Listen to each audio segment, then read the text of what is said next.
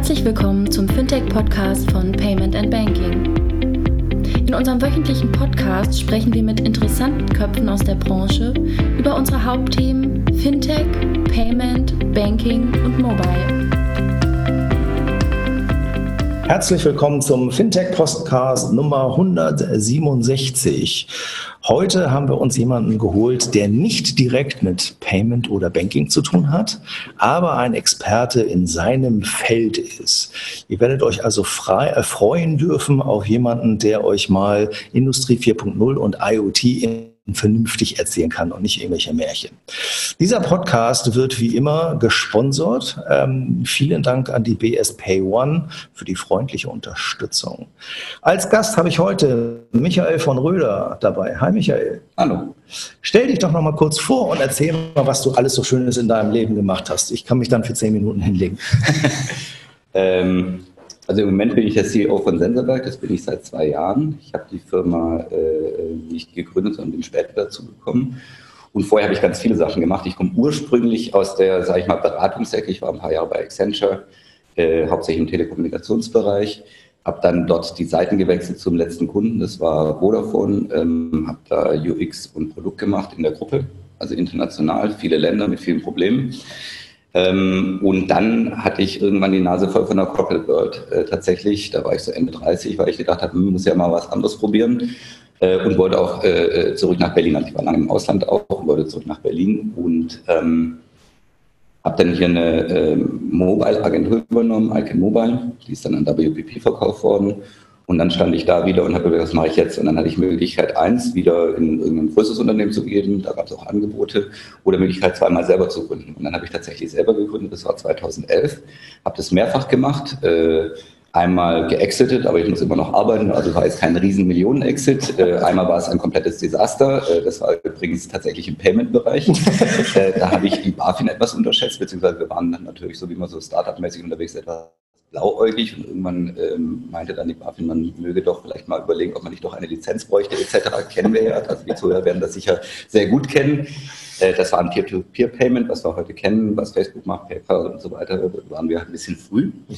Ähm, und diverse andere Sachen. Und äh, dann, das habe ich aber alles selber finanziert. Und dann ist mir tatsächlich auch irgendwann war das Girokonto nicht mehr so voll. Und dann habe ich gesagt, was machst du jetzt? Und dann bin ich als Interimsmanager zu Vattenfall gegangen und habe da den äh, IT-Betrieb äh, geleitet. Äh, die sagten damals in Schweden, ja, für so ein halbes Jahr. Das wurden dann dreieinhalb Jahre, äh, bis ich gekündigt habe und gesagt habe, nee, das können wir jetzt nicht mehr länger machen. Ähm, und äh, äh, habe dann den Michi Brehm, einen unserer Angel-Investoren, getroffen, Freund von mir, Bekannter von mir, auf einer Party und der hat gefragt, wie geht's dir so? Und ich so, naja, hm, Vattenfall ist schon ganz interessant, weil man macht spannende Sachen. Da ging es um ein Thema, ne, bei Vattenfall betreibt kritische Infrastrukturen.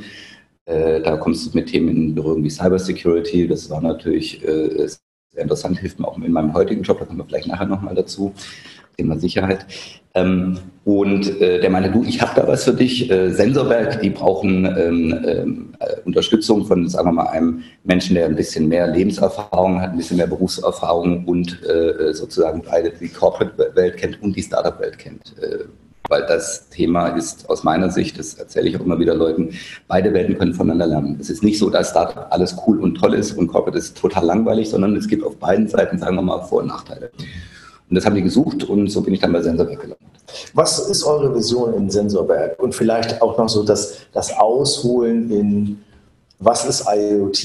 Wir werden später vielleicht noch mal ein bisschen über 4.0, das Schlagwort, was irgendwie jeder vergewaltigt, in Anführungsstrichen. Ähm, was ist für dich IoT? Was macht ihr als Sensorberg? Was macht ihr anders als alle anderen? Okay. Viele Fragen.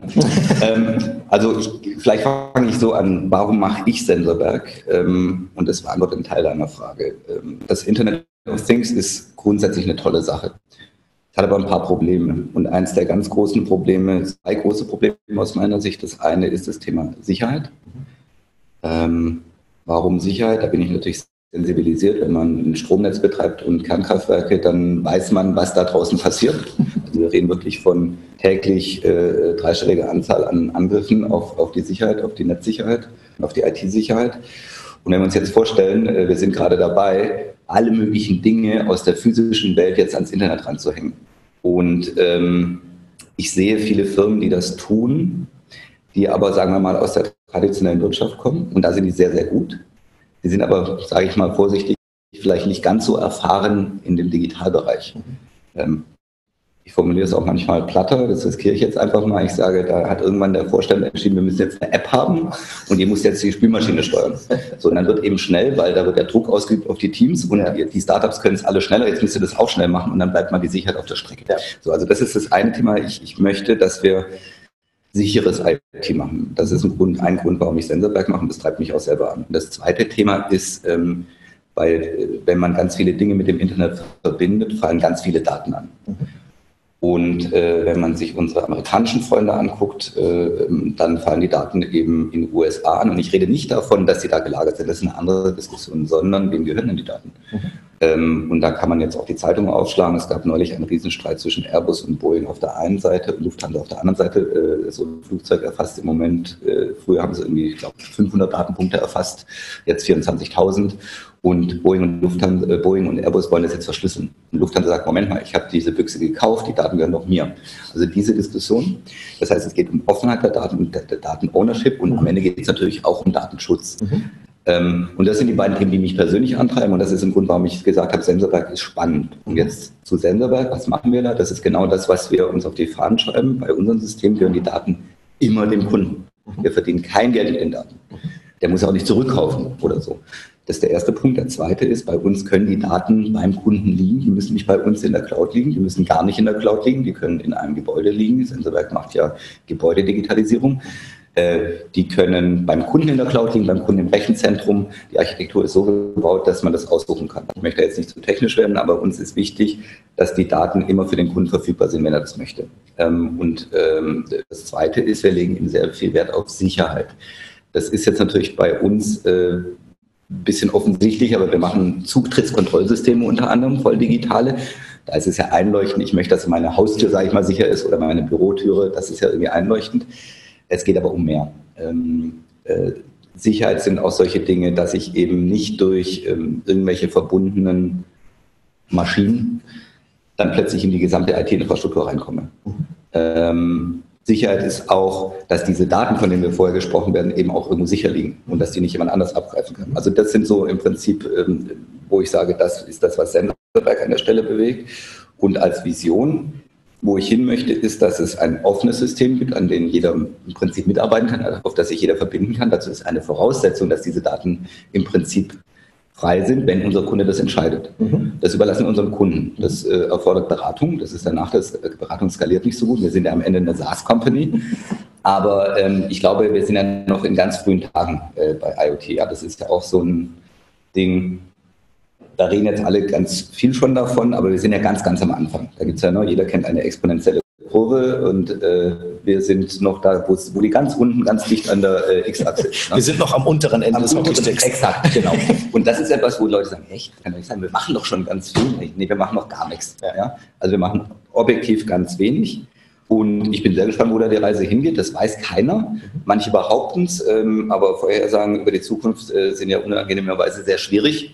Äh, das können wir mal erst hinterher prüfen. Ich behaupte jedenfalls, wir sind am Anfang. Ich behaupte auch, wir werden da Probleme kriegen. Mhm. Ähm, wir werden Probleme kriegen in der Sicherheit, äh, weil, und das ist auch so ein Thema, das habe ich zum Beispiel mit meinen Investoren zum gewissen Teil, wobei die sind sehr verständlich, muss ich sagen. Wenn ich in Sicherheit investiere, investiere ich in Entwicklungskapazität in etwas Unsichtbares. Mhm. Das kann ich ja, also ich kann es vielleicht ein bisschen als Feature verkaufen, aber eigentlich ist es eher unsichtbar. Ne? Sicherheit der Infrastruktur. So, und das bedeutet, ähm, es ist eben kein Produktfeature per se und ich kann es auch äh, nicht auf meine Marketing-Slides schreiben, außer ich schreibe, wir sind halt super sicher. Das Problem ist, schreiben auch die hin, die nicht sicher sind. so, ähm, und wir schauen eigentlich, dass wir bis zu 30 Prozent unserer Entwicklungskapazität äh, da reinstecken. Das ist sehr, sehr viel. Okay. Ja, das schaffen wir im Moment nicht ganz ehrlicherweise, weil das ja. sind, ne, wir sind immerhin VC finanziert. Ich muss natürlich auch schauen, dass wir vorankommen, aber das ist eigentlich das Ziel. Und ähm, wenn da kontrovers diskutiert wird, ich mache da immer, das habe ich auch bei Vattenfall gemacht, wenn da Budgetdiskussionen waren, mache ich immer den Vergleich und frage immer dann, ähm, eigentlich soll man doch die Feuerwehr abschaffen, weil es hat ja die letzten zwei Jahre gar nicht gebrannt. Ja, wie Feuerwehr abschaffen? Das geht doch nicht so. Wieso? Es hat doch nicht gebrannt, also brauchen wir doch keine Feuerwehr, sparen wir super Geld. Ja, aber es könnte ja brennen. Nicht so genau. Und so ist es bei Cybersecurity auch. Nur weil wir jetzt zwei Jahre lang kein Problem hatten, heißt es ja nicht, dass ich mich nicht drum kümmern muss. Ja? Weil nachher machen alle große Augen und die Schäden, die man anrichten kann. Äh, und das ist äh, durchaus auch, also in der Bank kann man natürlich Geldschaden anrichten, gar keine Frage. Und das ist ein schlimmer Schaden. Nur wenn du über IoT redest, dann kannst du in der realen Welt plötzlich Schaden anrichten. Ja. Und das ist schon nochmal eine andere Nummer. Ja. Und, und das digitalisiert und das skaliert, was plötzlich halt normale Angriffsvektoren Tür aufbrechen keinen Spaß bringt, aber wenn du vor einem Gebäude stehst und mit einfachen Mitteln alle Türen aufmachen kannst, dann ist halt einmal Jackpot. Dann hast du dich halt gefreut. Oder noch schlimmer, wir haben ja mehrere Kunden mit mehreren Gebäuden. Ja. Jetzt stell dir mal vor, die machen sämtliche Türen in sämtlichen Gebäuden, die wir managen, auf. Das wäre schon irgendwie ein Problem. Ja.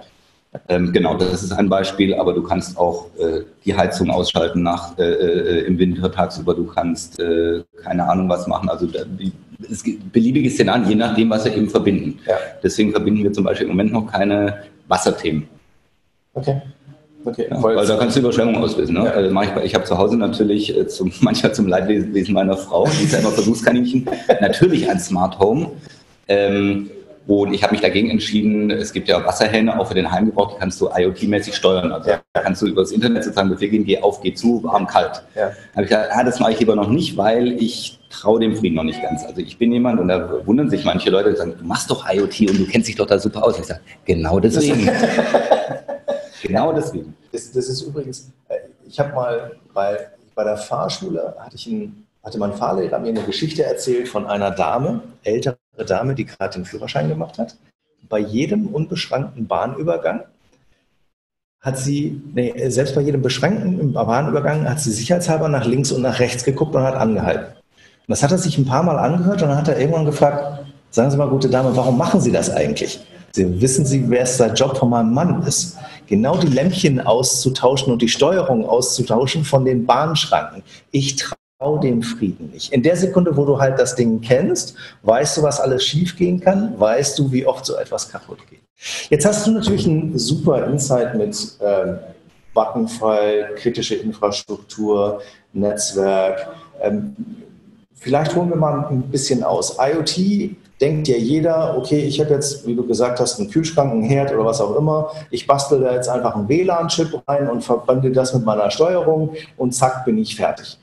Ist tatsächlich so einfach? Sind Hersteller tatsächlich so, dass sie einfach nur das machen? Ist es das, was wir uns unter IoT vorstellen müssen? Also es ist ein Teil davon und natürlich ist es nicht ganz so einfach, aber das ist tatsächlich das, was am Anfang passiert ist. Äh, ich nenne jetzt hier ungern äh, äh, bestimmte Hersteller. Was ich aber sagen kann, ist, dass in den, das ist ein paar Jahre her, ich hatte ja vorher geschildert, der Vorstand sagte, wir müssen jetzt was digital machen und das und jenes und am besten noch agil, ja. wogegen ich gar nichts habe, aber muss das agil halt richtig machen. Ja. Ähm, und agil heißt nicht chaotisch und agil heißt nicht ohne Security. Ja. Ähm, da haben die dann gesagt, jetzt packen wir mal in unseren Herd oder Spülmaschine oder Waschmaschine sowas rein und dann habe ich eine App, mit der ich das steuern kann, was auch immer.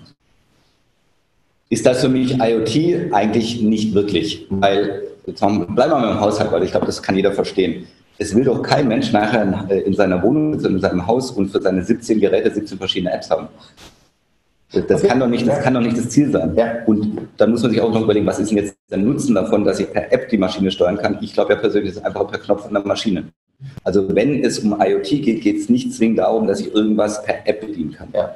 sondern es geht vielmehr darum, ähm, integriert, ja.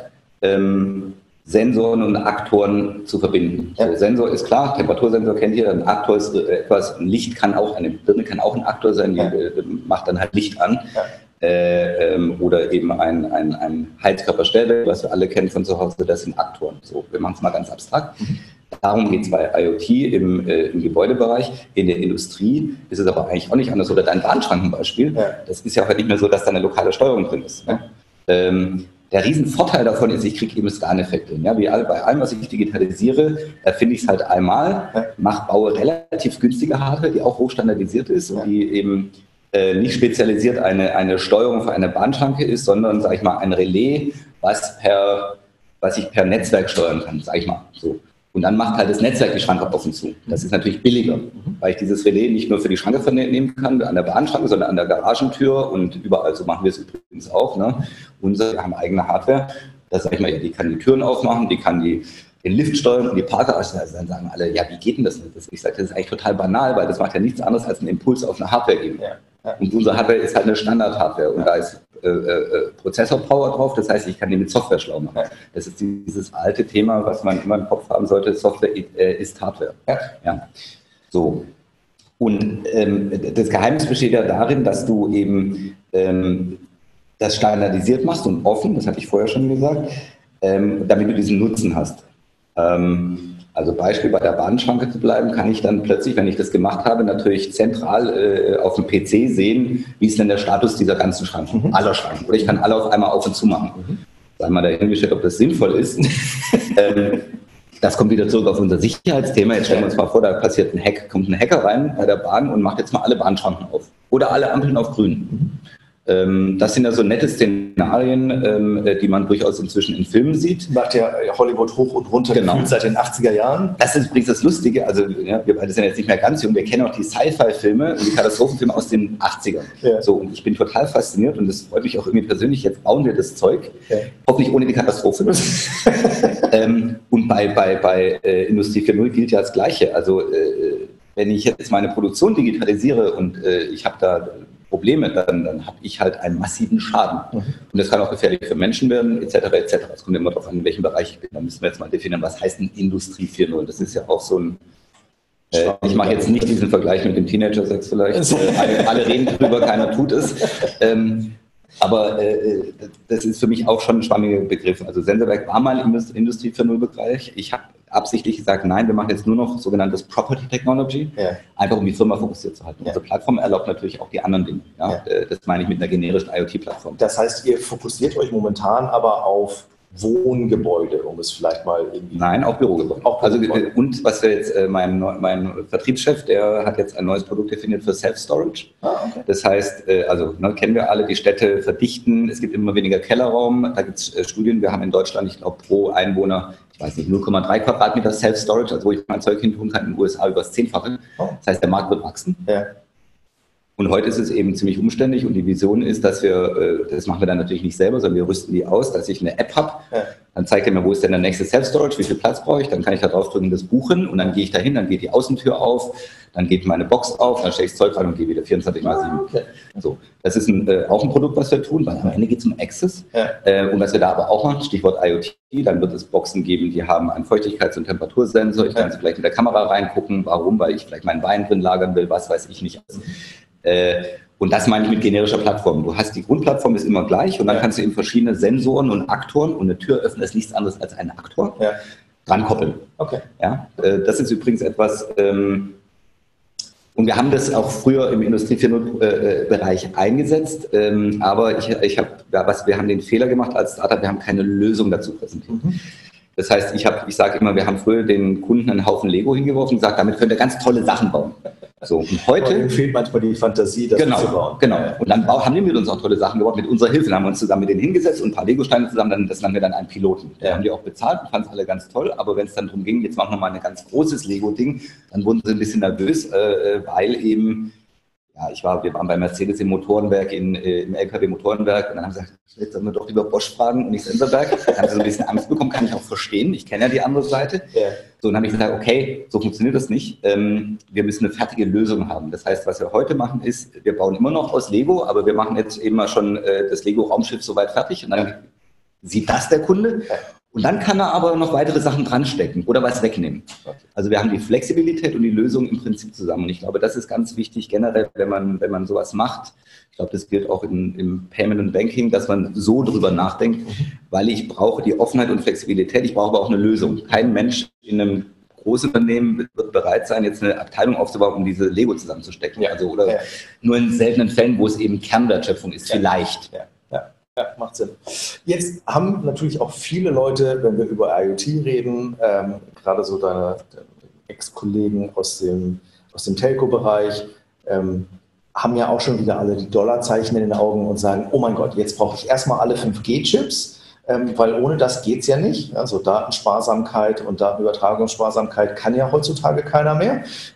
Also ich habe nochmal mit einem Akustikkoppler angefangen. Ja, Heute, heutzutage guckt dich jemand an und sagt so, was ist denn das für ein Blödsinn? Ja. Ähm, und natürlich reden wir bei IoT auch immer, also nimm den Use Case Self-Storage, da passiert ja irgendeine Transaktion. Also es muss ja quasi bezahlt werden. Ja. Was sind die Use Cases, die du persönlich oder die ihr spannend findet, die ihr seht, wo Abrechnung passieren muss? Also äh, Beispiel, wenn, wenn ich jetzt ähm, eins konstruiere, ich nehme jetzt deinen dein IoT-Wasserhahn, ja, auch wenn du den nicht magst, aber ähm, ich, ich könnte ja, das ist ja schön warm, heute hoffentlich äh, Rekorde geknackt in Spanien, ich könnte ja quasi pro Wasser an aus einen Cent abrechnen. Mhm.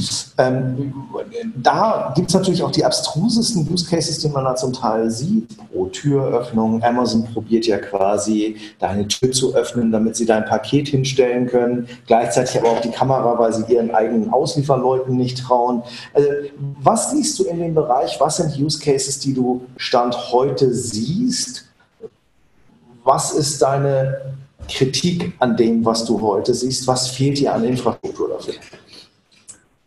Also das, den, den Use Case pro Türöffnung haben wir auch mal angedacht, den habe ich dann gleich wieder verworfen, weil das ist natürlich, das bezahlt ja keiner. Mhm.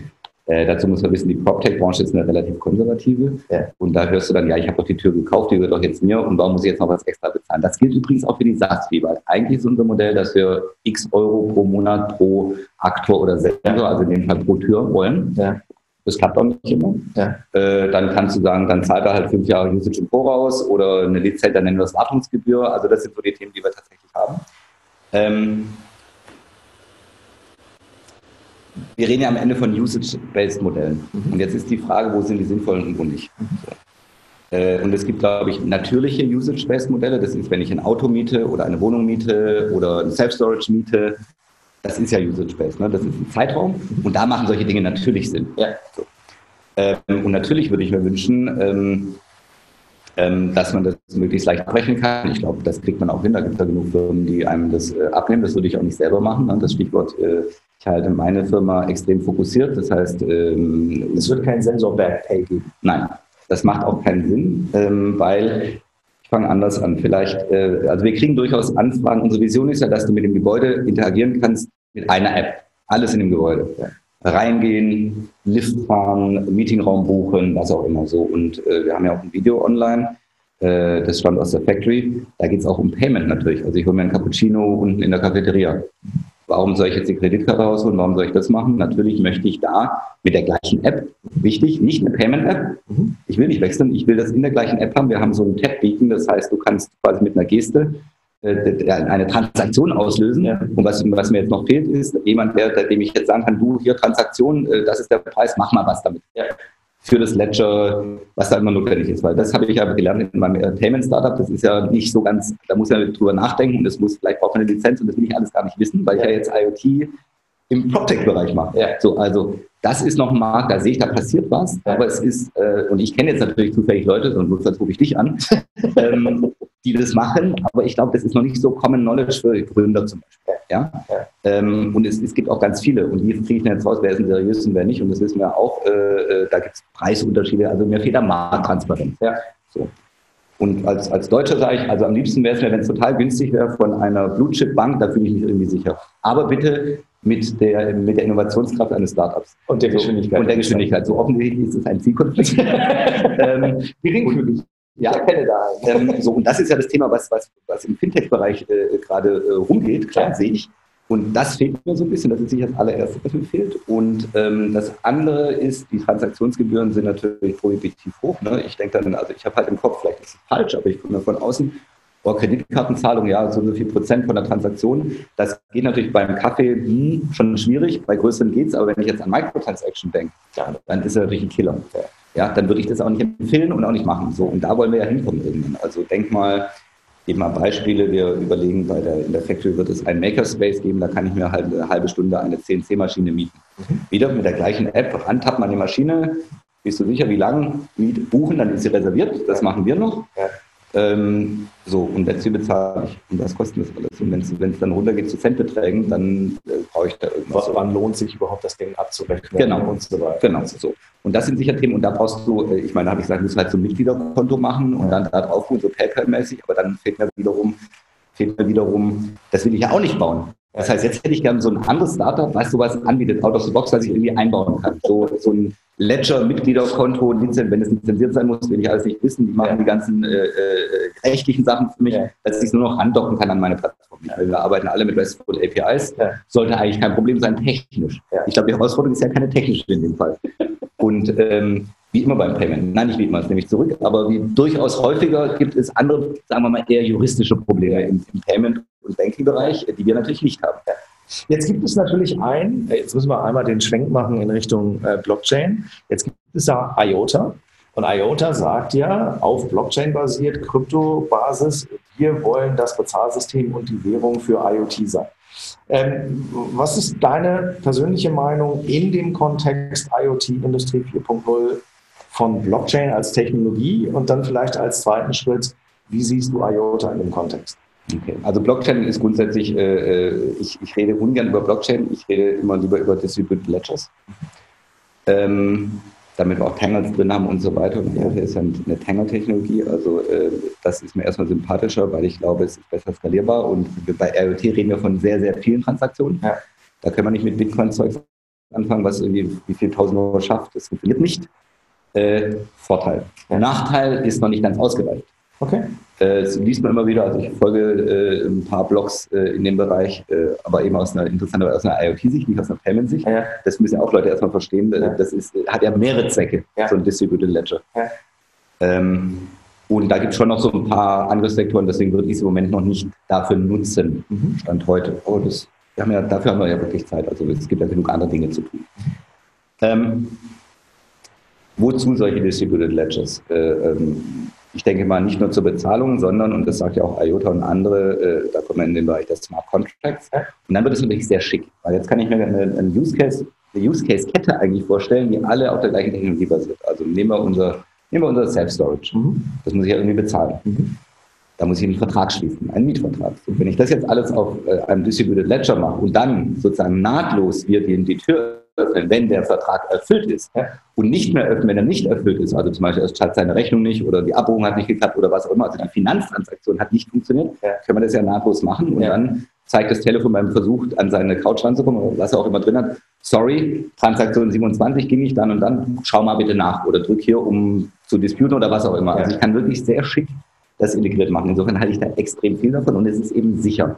Ja. Und ich habe eben sozusagen diese verteilte Sicherheit. Und das finden wir natürlich schon spannend. Ähm, das hat natürlich Nachteile. Also äh, ich komme ja aus dem Mobilfunk, da hatten wir früher immer ganz tolle Clearinghouses gehabt. Die haben eine Höllenkohle verdient. Ähm, habe ich auch mal überlegt, sowas zu gründen, bevor ich bei äh, Accenture weg bin, weil das war, haben wir gedacht, ah, weil ich habe Billigsysteme gebaut, ne, äh, mit allen Schmerzen, der ist geführt und weiß, das ist ja die Hölle in der Telekommunikation gewesen. Jetzt mit den Flatrates besser. Anyway, ähm, das fällt ja alles weg. Ja. Ja. Und das finde ich sehr charmant. Und das ist auch der richtige Weg. Und jetzt gibt es natürlich Leute, die sagen, ah, das müssen wir aufhalten, weil ich alte Businessmodelle schützen muss. Davon halte ich halt gar nichts. Das haben wir bei Vodafone äh, auch versucht. Also ich nicht, muss ich dazu sagen, war einer der Gründe, warum ich gegangen bin. Also das typische Innovators Dilemma. Ja. Äh, deswegen schreiben wir heute alle über WhatsApp und nicht mehr über SMS. Ja. Das hätte man ja auch vorher wissen können. Und deswegen glaube ich, man muss in diesem Bereich, auch wenn man es nicht mag, weil man eben einen alten Revenue Stream verliert, als Clearinghouse, das embracen mich halt ausdenken, was kann ich denn dann machen? Wie kann ich denn hier helfen? Ja. Also kurz gesagt, ich halte viel davon. Ich finde es super spannend, Finanzströme und Legal-Ströme, nennen wir es mal, mit ja. echten, echten, das sind auch echte, mit physischen Dingen zu verbinden, ja. über eine zentrale Technologie, die dezentral ist. Okay. Ist Blockchain etwas, was du nur theoretisch gut findest oder macht ihr damit? Es gibt ja gefühlt 500 Trillionen Piloten mit Blockchain-Technologie. Ist das etwas, wo ihr das auch schon mal Ende zu Ende ausprobiert habt? Wir sind gerade dabei, einen Prototypen zu bauen dafür. Ähm, also ich müsste, ja, ich kann jetzt die Bewertung meiner Firma auf einen Schlag um 10 Millionen Euro erhöhen, wenn ich draufschreibe, wir machen AI und Blockchain. Äh, das mache ich nicht. Weil ich Zweimal Teammates. Ja, genau. Das mache ich nicht, weil, äh, und übrigens, da machen Machine Learning Sachen durchaus aber noch nicht im Feld. Deswegen reden wir auch nicht groß drüber, aber wir, wir fangen an natürlich, ne, Sensordaten, das macht ja Sinn. Ja. Ähm, aber im Moment sind wir einfach noch nicht so weit, das in eine praktische Anwendung zu bringen. Und das gleiche ist bei Blockchain. Ähm, aber wir machen einen Prototypen, dass wir mit äh, Blockchain die Tür aufmachen. Hier muss man aber wissen, es findet keine Blockchain-Transaktion jetzt im Türschloss statt. Ja. Das macht keinen Sinn, weil Prozessor-Power nicht da ist. Es ist auch unnötig. Aber sozusagen das Zugtrittsrecht zu vergeben, das ist auf, das Blockchain. Blockchain-Basis. Und das macht dann schon spannend, äh, weil heute ist es ja so, und da kommen wir wieder zum Thema Datenschutz und Datensicherheit. Ja. Heute kannst du mir, wenn ich in deiner Bude pennen möchte, gibst du mir deinen Schlüssel. So, das ist völlig anonym, das weiß niemand. Ja, das wollen wir eigentlich auch digital erreichen. Mhm. Ähm, und die haben ja noch den Vorteil, dass es eben durch die äh, äh, verteilte Geschichte eben hochsicher ist. Ja. ja? Ähm, das kriegst du relativ schwer angegriffen, weil du nicht die ganze Infrastruktur auf einmal angreifen kannst. Und das ist ja, das haben wir am Anfang darüber gesprochen, das ist ja schon ein Problem von IoT, wenn ich da mal drin bin und kann alle Türen öffnen, ist irgendwie nicht so doll. Ja? Deswegen denken wir darüber nach und ich kann auch dazu sagen, wir machen das auch hier wieder, wir denken im Ökosystem, wir machen das nicht selber, sondern arbeiten mit einem Blockchain-Startup zusammen. Weil wir sagen, wir sind in anderen Dingen Experten, die freuen sich, dass sie ein Testwelt haben ich finde Access Control spannend, übrigens nicht nur zu Türen, sondern auch zu Autos und solchen Dingen. Ja. Dann bin ich wieder bei dem Thema Mietvertrag. Ja. Jetzt kannst du dir auch die gleiche Logik da vorstellen. Ich gehe zu Six, la la la la la, komme in das Auto rein, über Blockchain authentisiert und autorisiert. Das ist natürlich schon ganz cool. Also ja, ich glaube daran. Äh, heute ist es aber im Prototypenstadium. Ich denke mal, dass wir 2019 werden wir äh, eine erste Implementierung haben. Und dann ist natürlich die spannende Frage. Ich habe ja jetzt schon Schwierigkeiten, meinen Kunden, die ja sehr konservativ sind, die bauen Häuser, zu erklären, was wir da eigentlich machen. Ähm, ich wüsste noch nicht mal, ob ich das aggressiv verkaufen würde, sondern ich würde es vielleicht nutzen und dann nur die Use Cases darstellen. Ja. Ich, rede nicht von Blockchain, sondern sage, das kannst du damit machen. Ja. Das ist der Vorteil. Ja.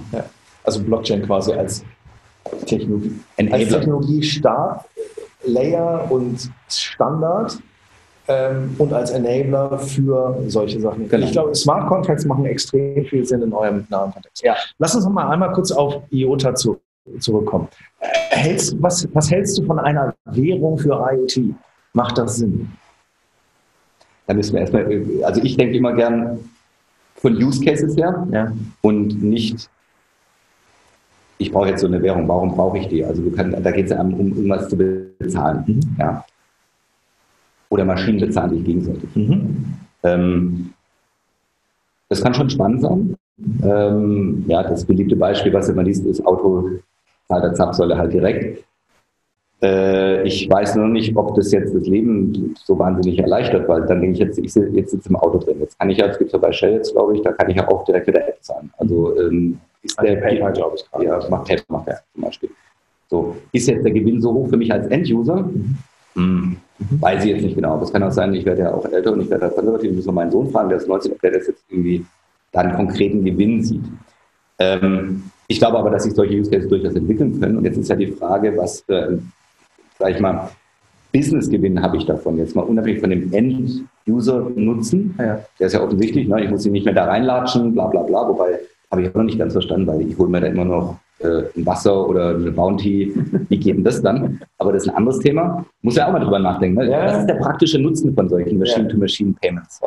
Ähm, aber äh, äh, wenn du jetzt über zum Beispiel Maschinenzeiten denkst und wenn du Netzwerken denkst, also firmenübergreifende Zusammenschaltung, dann fängt es an Sinn zu machen. Mhm. Ja? Also wenn ich jetzt in meiner eigenen Firma müssen die Maschinen sicher nicht bezahlen, aber immer wenn es darum geht, dass zwischen Legal Entities was passiert, transaktional, dann ist es natürlich schon spannend, weil du natürlich die Hürde, also du, du vereinfachst es natürlich. Jetzt ist aber die Frage, wie, kontro wie kontrolliert man es? Da, ne, da würde ich schon, da werde ich so Bauchgefühl, ich kann es jetzt nicht genau begründen, sagen, hm, müssen wir sich schon mal genauer angucken, weil wenn dann so eine Maschine Havoc geht, ja, also crazy wird und dann äh, irgendwie meine Kohle ausgibt, weiß ich jetzt nicht. Ne? Also ich mache mal ganz banal. Also du musst ja zumindest mal überlegen, wie, wie, wie, was für Kontrollmechanismen gibt ja. es, äh, überwiegt denn der, das Risiko den Nutzen? Ja. Ähm, und ich glaube, da müssen wir, das ist ja generell vielleicht äh, IoT, ich empfehle unseren Kunden immer, macht nicht alles auf einmal. Mhm.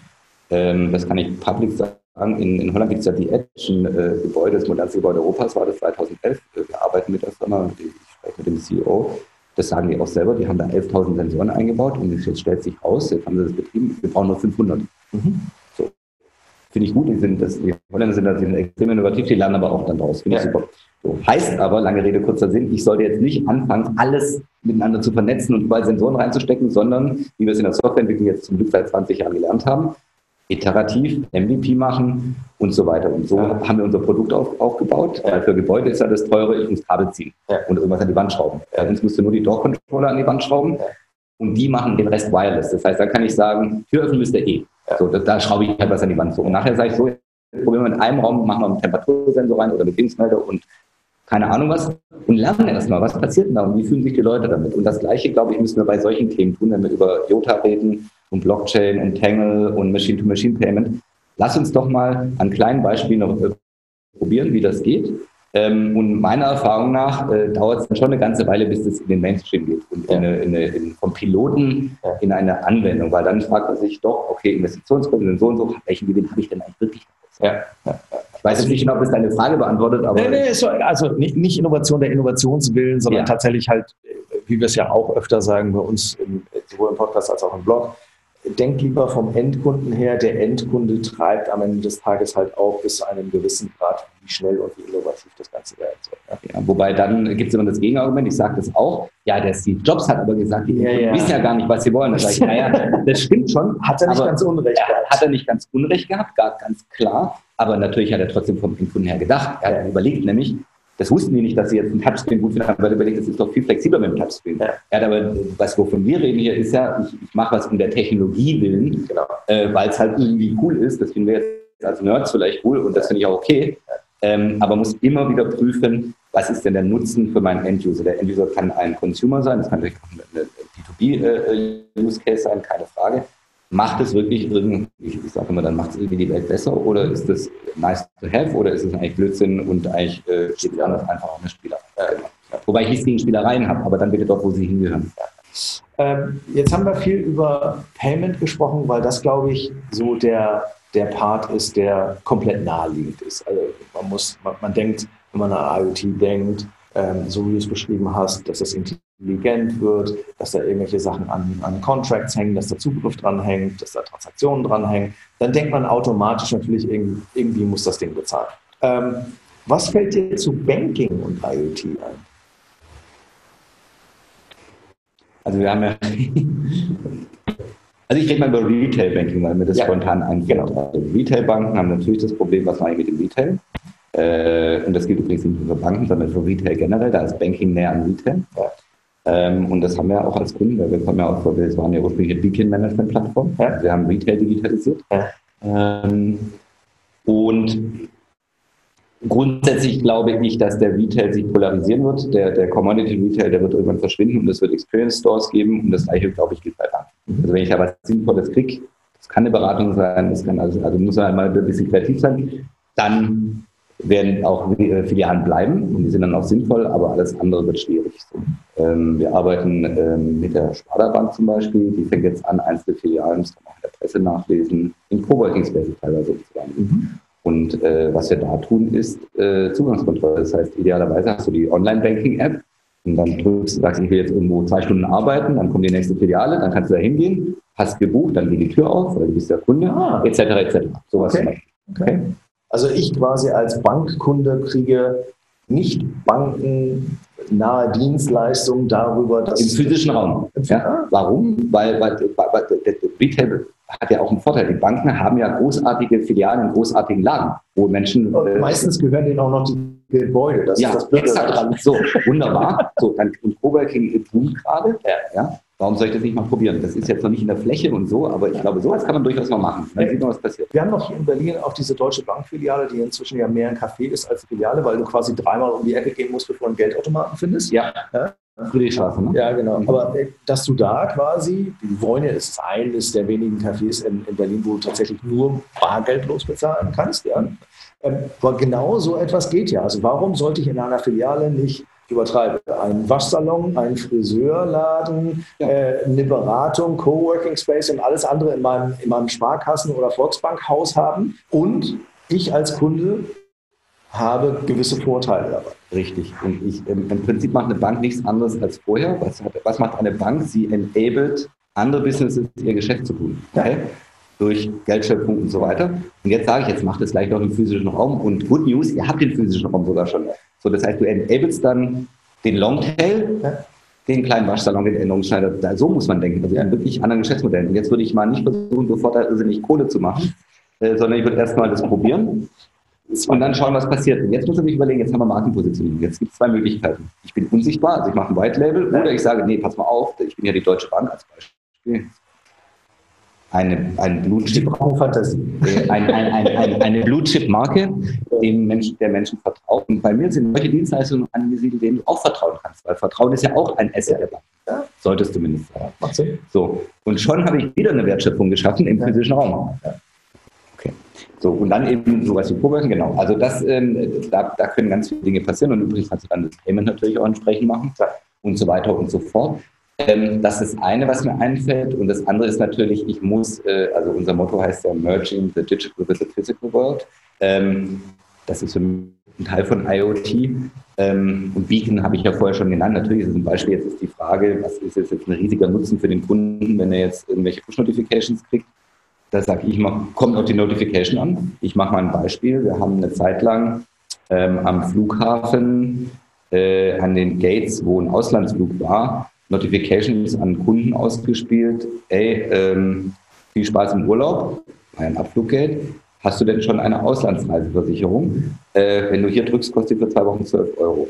Conversion immens hoch und es wurde als Service wahrgenommen. Hey, cool, meine Bank denkt an mich, ist ja cool, dass du weißt, oh ja, okay, kenne ich aber von Google Maps, kann ich mit leben inzwischen und die bietet mir das an. Also es gibt durchaus Use Cases oder, oder Content in dem Fall, ja. der sinnvoll ist. Ja. Gibt aber auch äh, Content, der nicht sinnvoll ist. Ich möchte jetzt nicht beim Aldi reingehen und lesen, Milka-Schokolade 79 Cent heute, das finde ich jetzt nicht so spannend. Und da muss er eben sehr aufpassen und das behutsam machen. Ja, das sind alles IoT-Themen, weil ich ja am Ende das Telefon mit meiner physischen Lokation verbinde. Ähm, ähm, also da, da, da wird viel passieren, glaube ich, im Retail-Banking, da waren wir ja.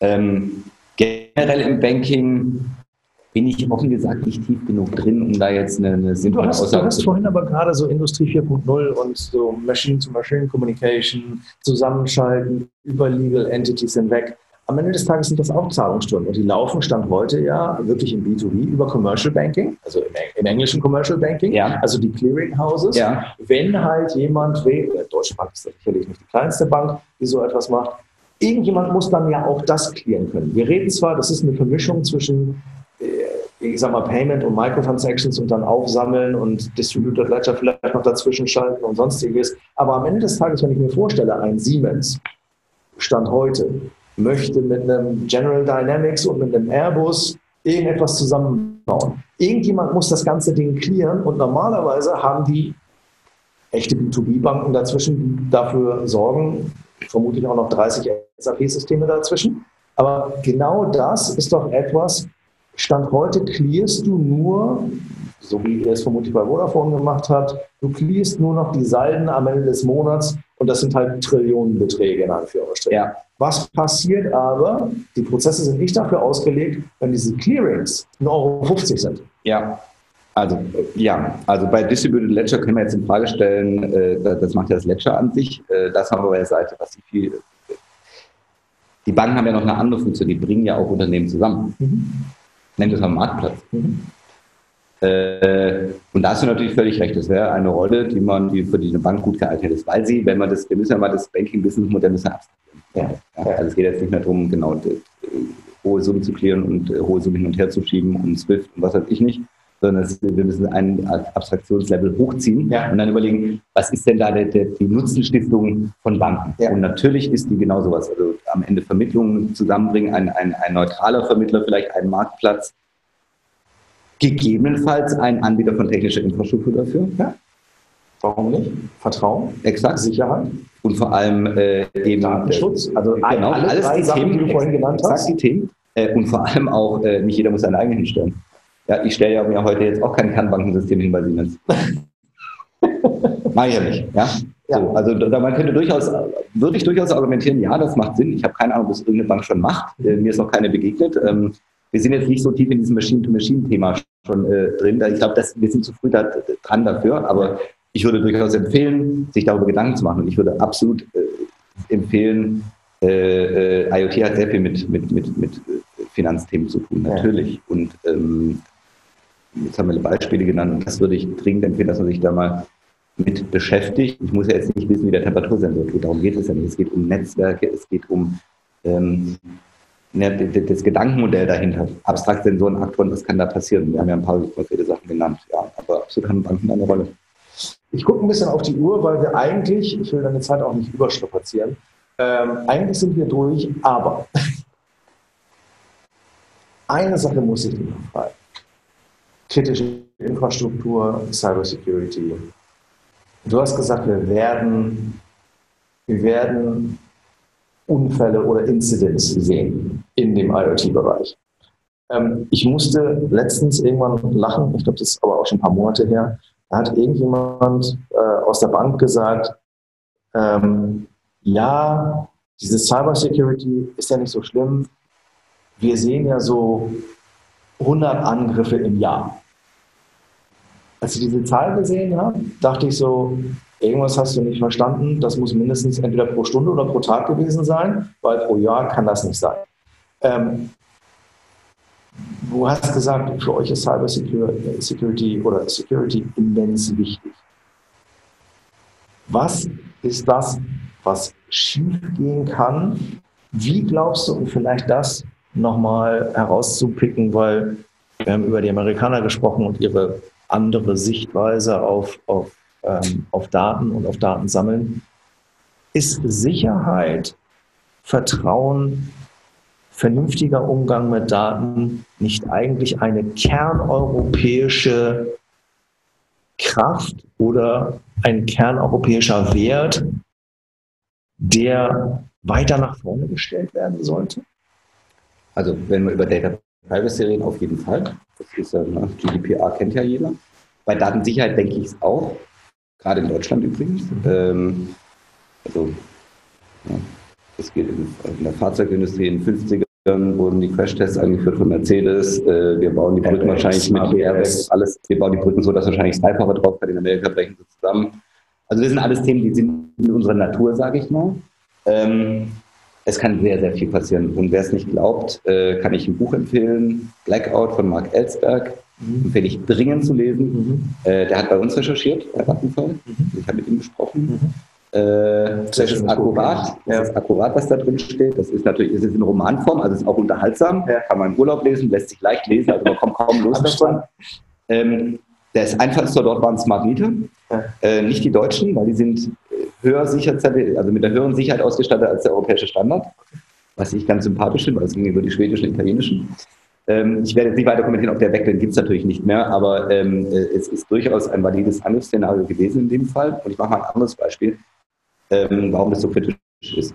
IoT heißt auch, dass ich das direkte Ablesen vom, von Instrumenten, von den Messdaten entkopple.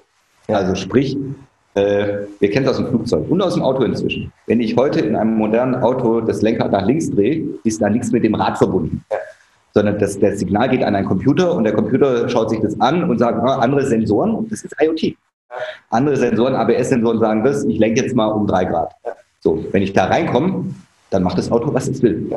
Und das gleiche im Airbus, ne, da ziehe ich ja nicht mehr an einem Steuerhorn und ein Seilzug geht hinten zur Tragfläche, la la la, so, das will ich illustrieren. Das ist auch IoT, das haben wir schon eine Weile. Ja. Und ja, was wir jetzt gerade machen, jetzt sind wir drauf und dran, das überall einzuführen. Allerdings nicht mit doppelredundant und vernünftig getestet und so. Also jetzt kurz Airbus, genau. Das ist exakt das Thema. Ähm, Airbus hat drei verschiedene Teams, also es sind drei Computer, die gemeinsam eine Mehrheitsentscheidung treffen. Idealerweise sagen alle drei das gleiche, also fünf Grad links. Manche sagen nur zwei von drei ist gleich, aber immer eine Mehrheit. Und die entscheiden. So, und diese drei Systeme basieren auf komplett verschiedenen Hardware-Architekturen. Und auf verschiedenen Software-Stacks, die von verschiedenen Teams, die nicht miteinander reden, gebaut wurden. Die kriegen eine funktionale Beschreibung und, alles so. Und das ist hohe Sicherheit. Deswegen fliege ich gerne Airbus. Kein Problem.